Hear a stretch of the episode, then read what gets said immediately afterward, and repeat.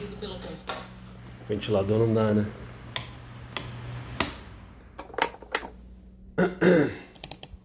E aí, tudo bem? Eu sou o Rodrigo Alves, estou de volta. Essa é a abertura da terceira temporada do Vida de Jornalista. Eu não sei se você está começando por esse episódio, o número 82, ou se você já ouviu o 81 e agora está pulando para cá, porque a estreia da temporada é com um episódio duplo sobre o Povo Fala, essa arte de entrevistar pessoas anônimas na rua.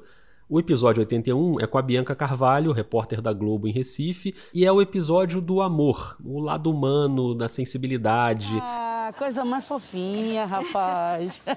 Esse aqui é o do humor, do lado engraçado, da irreverência, e o rei dessa história, claro, é o Márcio Canuto. Você está impossível! Ficou entusiasmado demais! É ele que vai conversar com a gente sobre esse lado divertido do povo fala. E aqui você vai ouvir um monte de situações engraçadas com o Canuto e com vários outros repórteres na rua. Ih, se o Edson foi, temos que correr atrás dele que ele tá com o microfone. Pera aí. Vamos que vamos. Antes de começar, só te lembrando que essa terceira temporada vai até setembro, com episódios quinzenais, para eu ter tempo de preparar um cardápio bacaninha. E o único financiamento do Vida hoje é dos próprios ouvintes, a campanha online no PicPay ou no Catarse. Os episódios vão ser sempre abertos e gratuitos para todo mundo, mas se você quiser e puder apoiar mensalmente, escolhe ou o PicPay ou Catarse e dá uma olhada lá nos planos mensais. Tem umas recompensas de acordo com o plano, tem áudios de bastidores, tem o grupo do WhatsApp, dá um confere lá, beleza? Então se prepara, ajeita aí o volume, porque eu sei que a vida não tá fácil nesse país, mas agora vamos dar um respiro para rir um pouquinho juntos, né? Que de vez em quando é bom.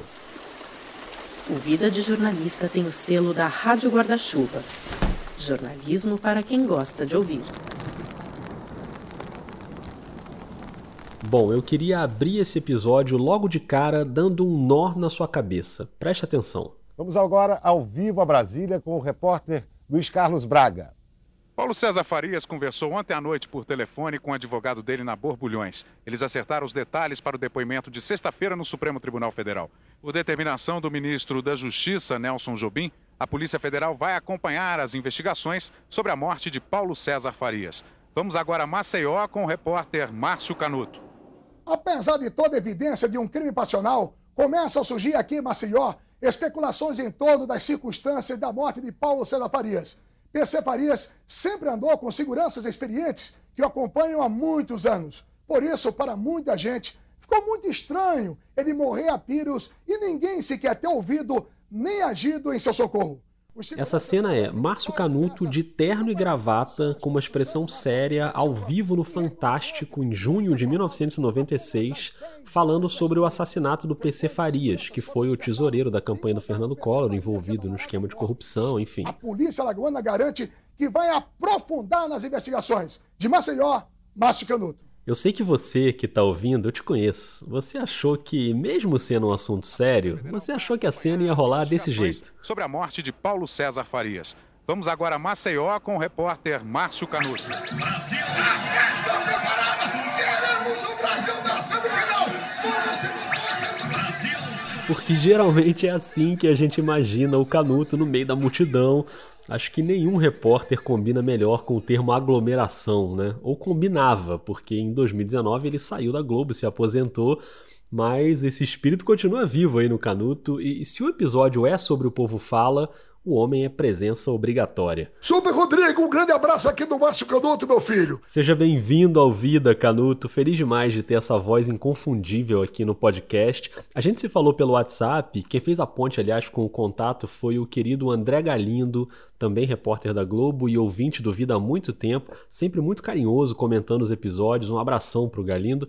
E aí o Canuto topou na mesma hora uma conversa para falar um pouco sobre essa relação tão forte com o povo na rua. Olha, eu sempre fui muito ligado ao povo. Eu gosto da alma do povo, do espírito popular. Eu acho que minha escola profissional, que começou no rádio, junto de torcida, no futebol, no esporte, quer dizer, tem esse contato direto e você começa a entender mais a alma, o espírito do povão, o espírito do torcedor, o espírito da paixão popular. Então houve aí o espírito do torcedor em plena Copa do Mundo. Essa aqui, próxima faixa, Solontinho. Força, Neymar! Te amo, beijo. Manda um beijo pro Thiago, um beijo gostoso. Beijo, mãe Neymar, te amo! É, agora eu quero ver o dedo de Brasil!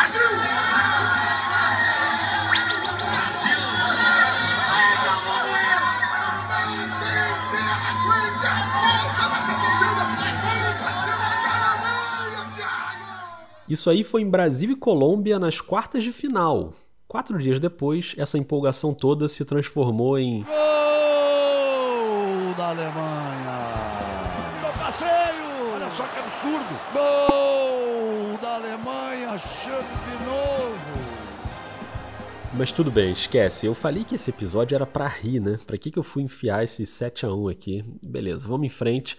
Vamos tentar entender como é que nasceu essa conexão entre o Márcio Canuto e as pessoas anônimas na rua. Primeiro no esporte, ainda em Maceió, na Rádio Gazeta, na Rádio Difusora, e ele carrega esse jeito descontraído para fora do esporte quando ele se muda para São Paulo já no fim dos anos 90. Então, eu acho que isso foi uma boa escola para mim para fazer entrevistas populares. Quando eu cheguei aqui para São Paulo, eu fiquei escalado exatamente para fazer o jornalismo comunitário. Acredito até que foi a primeira vez que se fez jornalismo comunitário com a importância que ele merecia na abordagem do SP1 que foi o jornal que fez uma revolução na linguagem da televisão brasileira. O SP1 é o telejornal local da Globo em São Paulo, na hora do almoço, e o jornal criou o quadro SPTV Comunidade. O Canuto era o fiscal do povo, que ia para a rua para ver os problemas e ia nas autoridades cobrar as soluções com o calendário na mão, aquela cena ali, né? Você está acostumado a ver. Para quem mora no Rio de Janeiro, por exemplo, a Suzana Naspolini ficou muito conhecida fazendo esse quadro. Ajuda aqui para a gente mostrar para quem está em casa.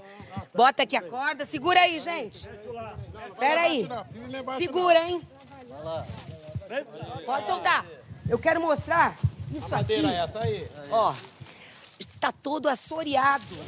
Ui! Seu Valcir. Olha aqui, não afunda, gente.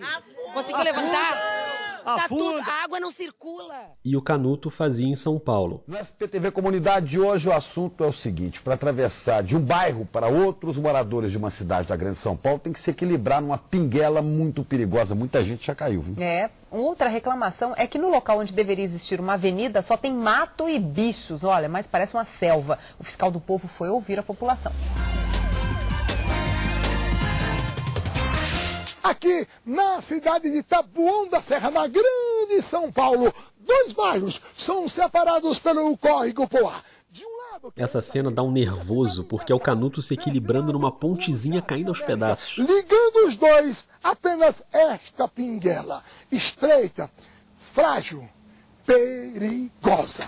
É uma coisa que o prefeito tinha que olhar mais isso daí, né? Eu faço todo dia para levar minha netinha de 5 anos na escola. Isso então facilitou muito meu contato, a conquista de boas declarações, de ter certa intimidade. E aí a gente sempre faz aquele exercício aqui no Vida de se imaginar no lugar do repórter na hora dessa abordagem, tentar entender quais são as técnicas que ele usa na hora de chegar na pessoa ali no meio da rua. Eu diria também que aplico nisso tudo aquele jeitinho alagoano de ser, aberta, leve, a tentativa de ser agradável, porque a abordagem com o pessoal que está na rua. E a senhora que atravessa, assim, a senhora viu, não tem mais nem a faixa de pedestre. É verdade, precisa de arrumar isso aí, viu? Daquele movimento que está lá esperando o ônibus, mas já sofrendo ou por qualquer outra circunstância, você precisa ser leve, você precisa ser sorridente, você tem que tratá-lo como se fosse um velho amigo. E não é fácil não. Você chega lá para um cara que não tem hábito de convivência com televisão, com nada, aí você chega com o microfone, uma pergunta, uma câmera ligada e às vezes até um cara segurando a luz ou um rebatedor. Então é muita pressão. Então você tem que tornar isso uma abordagem muito mais agradável, como se ele fosse um velho amigo seu. Agora segura essa técnica aqui cronometrada no relógio. Eu digo sempre que eu tenho um tempo, eu tenho um time para isso. Eu tenho três segundos para ficar íntimo do cidadão, do meu amigo que eu vou entrevistá-lo, para conquistar dele uma coisa mais leve, uma coisa mais do espírito dele, uma coisa mais solta, uma coisa que seja mais interessante, que represente realmente a alma daquilo que ele está pensando naquele momento. Então é isso. Três segundos, meu filho, eu vou lá ou conquisto Otelópolis. Você imaginou, por exemplo, na Avenida Paulista, todo mundo anda apressado, ou você tem uma abordagem legal, a tentativa dele já é de evitar dizer sempre com aquela alegação de que eu estou apressado, ou não tenho tempo. Aí você tem que ter um gente para contornar. Nem sempre você consegue. É, nem sempre, nem sempre. Eu lembro de um vídeo que viralizou do Bruno Amorim, repórter que estava no SBT fazendo uma matéria sobre umas escadas rolantes que estavam desativadas numa rodoviária em Brasília. E ali era uma missão ingrata, porque era ao vivo e ele tinha que parar alguém para entrevistar no meio de uma escada com um monte de gente subindo e descendo na correria. Aí não tem jeito. Olha só, como a gente pode ver nas imagens, as escadas estão desativadas. E vou tentar conversar com as pessoas, né? Que pelo menos 600 mil pessoas passam por aqui todos os dias na rodoviária do Plano Piloto. Boa noite, amigo. Realmente é um constrangimento. Boa noite. É um problema essa, essas escadas volantes aqui estarem desativadas? É um problema? O que, é que você acha dessa, desse desativo? tu tá engarrafando a parada aí. Bom, Helena, a gente tentou conversar com o pessoal aqui, mas realmente está difícil. Muita gente voltando para casa, deixando o trabalho. Nesse caso aí, não tinha o que fazer, né? Na rua é assim, às vezes as condições fogem ali do controle, condições climáticas, por exemplo. Tem uma matéria clássica do Pedro Figueiredo, outro ótimo repórter da Globo no Rio de Janeiro, uma chuva, uma ventania no centro da cidade, aí ele aborda uma jovem, coitada, com um guarda-chuva já virado do avesso, segurando ali pro vento não levar, mas ela foi guerreira, enfrentou a tempestade deu a entrevista, sabe-se lá como. É difícil. É difícil, a gente tá indo pro estágio agora. Tem que assistir a palestra uma hora, a gente vai perder o estágio lá no TJ. Que isso, gente? Foi... Que vento é esse? Que vento é esse? A gente ficou presa ali na faculdade. Tem que pagar um almoço super caro. Porque não conseguia sair, tá mó chuva. Ai, meu Deus. Vai lá pra não perder o estágio. Tchau. Outra vez o entrevistado do Pedro foi embora no meio da conversa, nem estava chovendo nem nada. Foi recentemente agora, numa fila de carros para vacinação, uma fila enorme, tudo parado, e o Pedro fez aquele esquema de entregar um segundo microfone pro seu Edson, que estava dentro do carro. Esse aqui é o seu Edson. O seu Edson já veio hoje cedo, né, seu Edson? É, sim. Já vacinou? Como Vacinei. é que foi tomar a vacina? Foi tranquilo. Fora do carro. Só que a fila andou, o guarda mandou o seu Edson avançar, vamos lá, vamos lá, vamos lá. Seu Edson acelerou, foi embora e o Pedro saiu correndo atrás, ao vivaço. Ih, seu Edson foi, temos que correr atrás dele que ele tá com o microfone. Pera aí. Vamos que vamos. Que o pessoal aqui agora andou a fila. Impressionante, o pessoal tá aqui há horas na hora que a gente começou aqui a trabalhar, mas continua, seu Edson. E aí, como é que foi? E deu tudo certo. Pedro manteve o fôlego, foi exemplar. Seu Edson completou a entrevista, tudo ok. Então, essa hora de dar o bote é importante, né? Escolher bem quem você vai abordar. O Márcio Canuto tem uma média alta de aproveitamento. Mas de 10, normalmente eu costumo segurar 8 para dar uma boa entrevista, para dar uma conversa legal. E conversa é sempre bom lembrar é ouvir a pessoa também. É ficar atento à resposta, porque às vezes você bota a pergunta, ele fala e pronto. Porque às vezes ele possibilita que você seja surpreendido ou que você faça uma pergunta que resulte numa resposta surpreendente, interessante, descontraída daquele que você vai entrevistar. Pois é, Márcio Canuto já recebeu umas respostas bem surpreendentes por aí. Que cachorro gay? Não sou cachorro, não. Calma. Porque você gasta tudo na cachaça. Calma, calma calma, a gente já chega lá. Ele vai contar pra gente esses bastidores daqui a pouco, mas antes eu vou te contar um bastidor no nosso intervalinho. Já já eu conto esse bastidor, deixa eu só aproveitar o intervalo para dar parabéns para agência pública que está fazendo 10 anos. Esse país está precisando tanto de notícia boa, né? Que uma marca dessas a gente tem que celebrar. Vida longa para a pública, primeira agência de jornalismo investigativo sem fins lucrativos no Brasil. Ao longo do mês rolou uma programação de lives aos sábados com os temas bem relevantes e o encerramento da festa é no sábado, dia 27, com um episódio especialíssimo do podcast Pauta Pública com a Natália Viana e a Marina Amaral, cofundadoras da agência. Aliás, um episódio que eu sempre quis fazer aqui no Vida, mas nada melhor do que ouvir esse papo no próprio podcast da Pública, que por sinal agora faz parte da Rádio Guarda-Chuva, então tá tudo em casa. Isso deixa a gente muito feliz, muito honrado. Tô devendo um bastidorzinho, né? Vou contar, vou contar. Na terceira temporada, os intervalos vão ser sempre assim: é, dois minutos no máximo, pra gente voltar rapidinho pra história do episódio, e eu vou sempre dividir com você alguma coisa que rolou na produção. No caso do Márcio Canuto, eu queria contar que essa entrevista com ele foi feita há mais de um ano. A gente conversou em março de 2020, só que aí veio a pandemia e eu tive que mudar toda a programação daquela temporada, passei a fazer só episódios sobre a cobertura da pandemia, mas guardei a entrevista com todo carinho e agora conversei também com a Bianca Carvalho para fazer essa dobradinha sobre Povo Fala na estreia da terceira temporada, esse episódio 82 com o Canuto e o episódio 81 com a Bianca.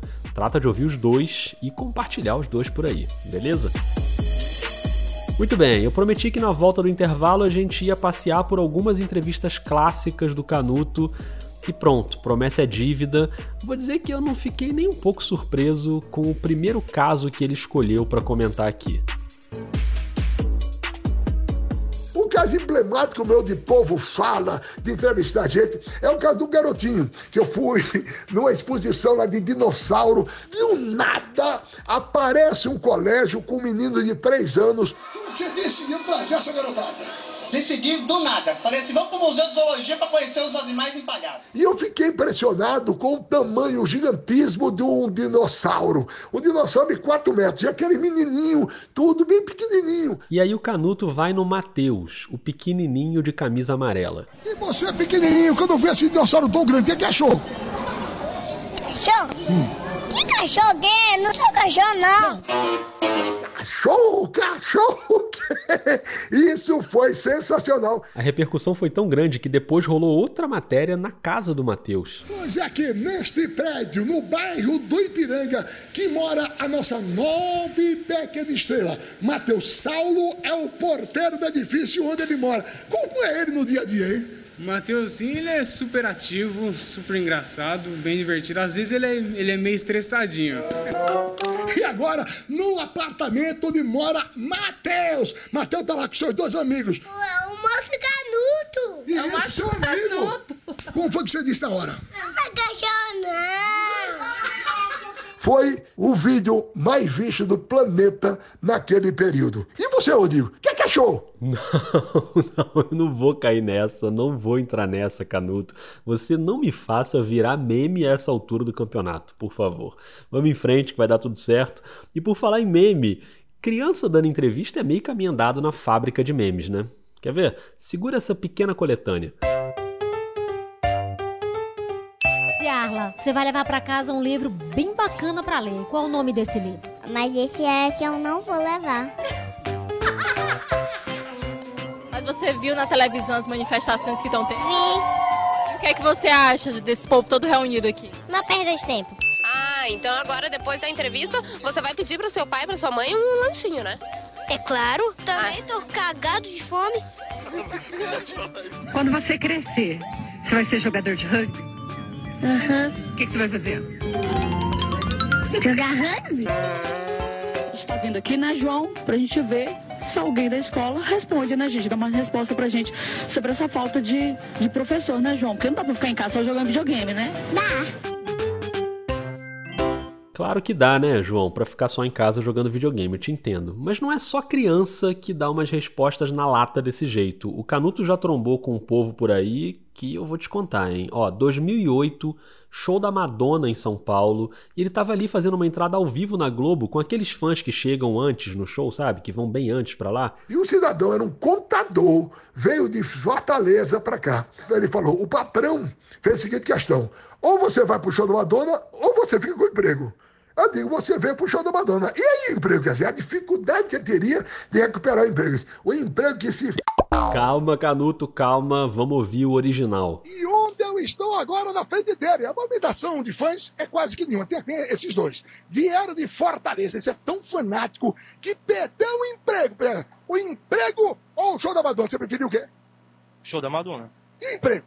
Se foda. Que isso, rapaz? Tenha calma, rapaz. Tenha calma, meu filho. Não faz... Você está impossível. Ficou entusiasmado demais. Aqui você só ouviu, mas você deve lembrar qual foi a reação do Canuto no instinto assim que o cara falou o palavrão. Esse espírito nordestino de reação impulsivo. Quando eu vi, eu sentei a mão no pé do ouvido. Ele bateu no coqueiro, voltou. Depois eu, eu vi a bobagem que eu tinha feito, a coisa louca que eu tinha feito, e se abraçando, tá, tá, tá, para contornar a situação.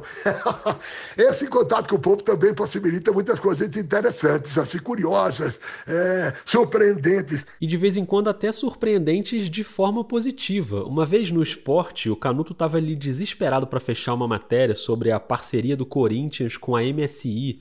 Você lembra disso? Era um tema bem difícil sobre empresários no futebol. Na época ninguém sabia explicar direito e ele não achava ninguém ali na rua que topasse falar sobre aquele negócio. Aí eu encontro um cidadão e ele me dá a resposta que você sonharia em ter. Fechava a matéria, definia o negócio, foi maravilhosa. Aí eu chego para ele você sabe que você tem que acreditar, você identificar aquele que você está me entrevistando. Eu digo, meu amigo, me diga uma coisa, excelente, como é seu nome? Aí ele olhou para um lado, olhou para o outro, se fez desinteressado. Meu amigo, eu preciso botar um nome seu. Como é seu nome? Aí ele olhou, olhou, disse, o que? Zé Alberto, Antônio Firmino, como é que é? Aí ele finalmente dá o nome dele. Aí eu digo, Bessi, e sua profissão? Aí, aí, Rodrigo foi de lascar. Ele olhava para um lado, olhava para o outro, fazia que eu ia embora, eu segurava tal. Qual é a sua profissão, meu irmão? É, você é o quê? É administrativo? Você é almoxarife? Você é enfermeiro? Ele, disse, ele chegou no pé do ouvido e disse, Canuto, eu confio em você. Eu sou ladrão.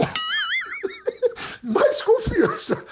É impossível. O cara é ladrão. Eu conferi logo saber se minha carteira estava no lugar. E tava, ele foi em frente. Bom, esse cidadão relutou para dizer a profissão e o nome, mas ele tinha um motivo e pelo menos ele sabia o próprio nome, o que já é uma vantagem. Assim como esses alunos que eu estou conversando hoje aqui da escola de referência. Essa é a Clarissa Góes, que estava fazendo uma matéria para o Bom Dia PE da Globo com estudantes que tinham feito a prova do Enem em 2019.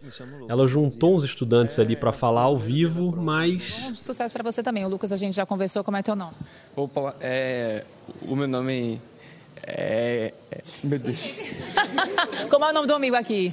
Guilherme. Ô, Guilherme, você ficou é nervoso? muito nervoso. Mas não ficou nervoso na prova, não. Respondeu tudinho direitinho. Deu algum branco? Claro, é. Assim, né?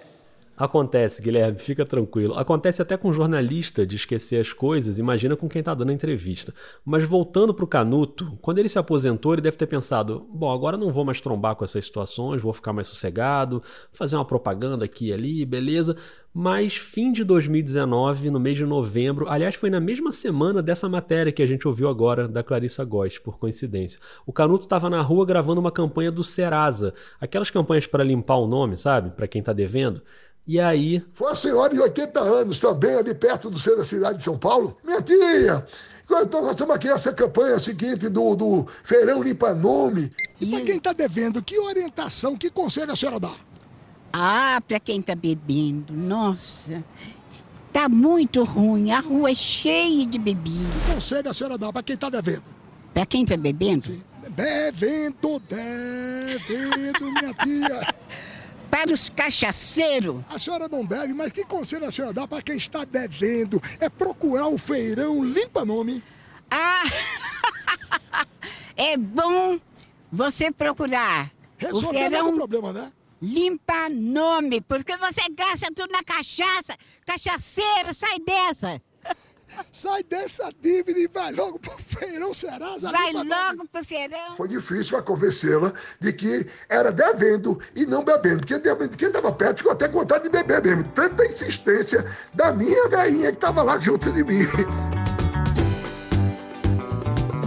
Então, seja com a senhorinha, com a criança, com o fã da Madonna, com o ladrão, não importa para brilhar no Povo Fala, o Canuto dá a receita pra gente. Então, ser leve, ser simpático, ter paciência, você consegue normalmente bom resultado na entrevista com o povo. Povo, eu adoro! Márcio Canuto, muito obrigado. Foi uma honra de verdade ter você no Vida. Obrigado também a você que ouviu até aqui. Se você começou a temporada por esse episódio, tem mais um sobre Povo Fala, que também já está publicado. É o episódio 81 com a Bianca Carvalho. Pode buscar aí no seu celular. E aproveita agora que está acabando, já vai abrindo aí o Twitter, o Instagram, o e-mail, sei lá, mandar uma carta de repente, mas me conta o que você achou. Indica para os amigos e para as amigas e dá uma olhadinha lá nos planos de apoio mensal. Esse apoio nunca foi tão importante para a produção do Vida, agora que eu estou trabalhando como jornalista independente, investindo 100% no podcast. Os planos estão no Catarse ou no PicPay, o que for mais fácil para você. É só buscar por Vida de Jornalista. Nesse episódio do Canuto você ouviu áudios de TV Globo, SBT, Band, TV Brasil, Sport TV e o canal Serasa Ensina. As músicas são Getaway Powder do DJ Freedom, Twirly Tops de The Green Orbs e Fantasyland de Quincas Moreira, todas retiradas da biblioteca de áudio gratuita do YouTube. Eu cansei desse negócio de ficar produzindo trilha sonora lá no Soundtrap, como eu fiz na série Vidas Paralelas, isso dá muito trabalho, então por enquanto eu tô de volta às musiquinhas gratuitas. O Vida de Jornalista é um podcast narrativo agora quinzenal, então se tudo der certo, o próximo episódio chega aí no seu celular no dia 7 de abril. Se cuida, viu? Cuida aí do seu povo. Se puder, fica guardadinho ou guardadinha em casa, como diz Bianca Carvalho. Um beijo, um abraço e até mais.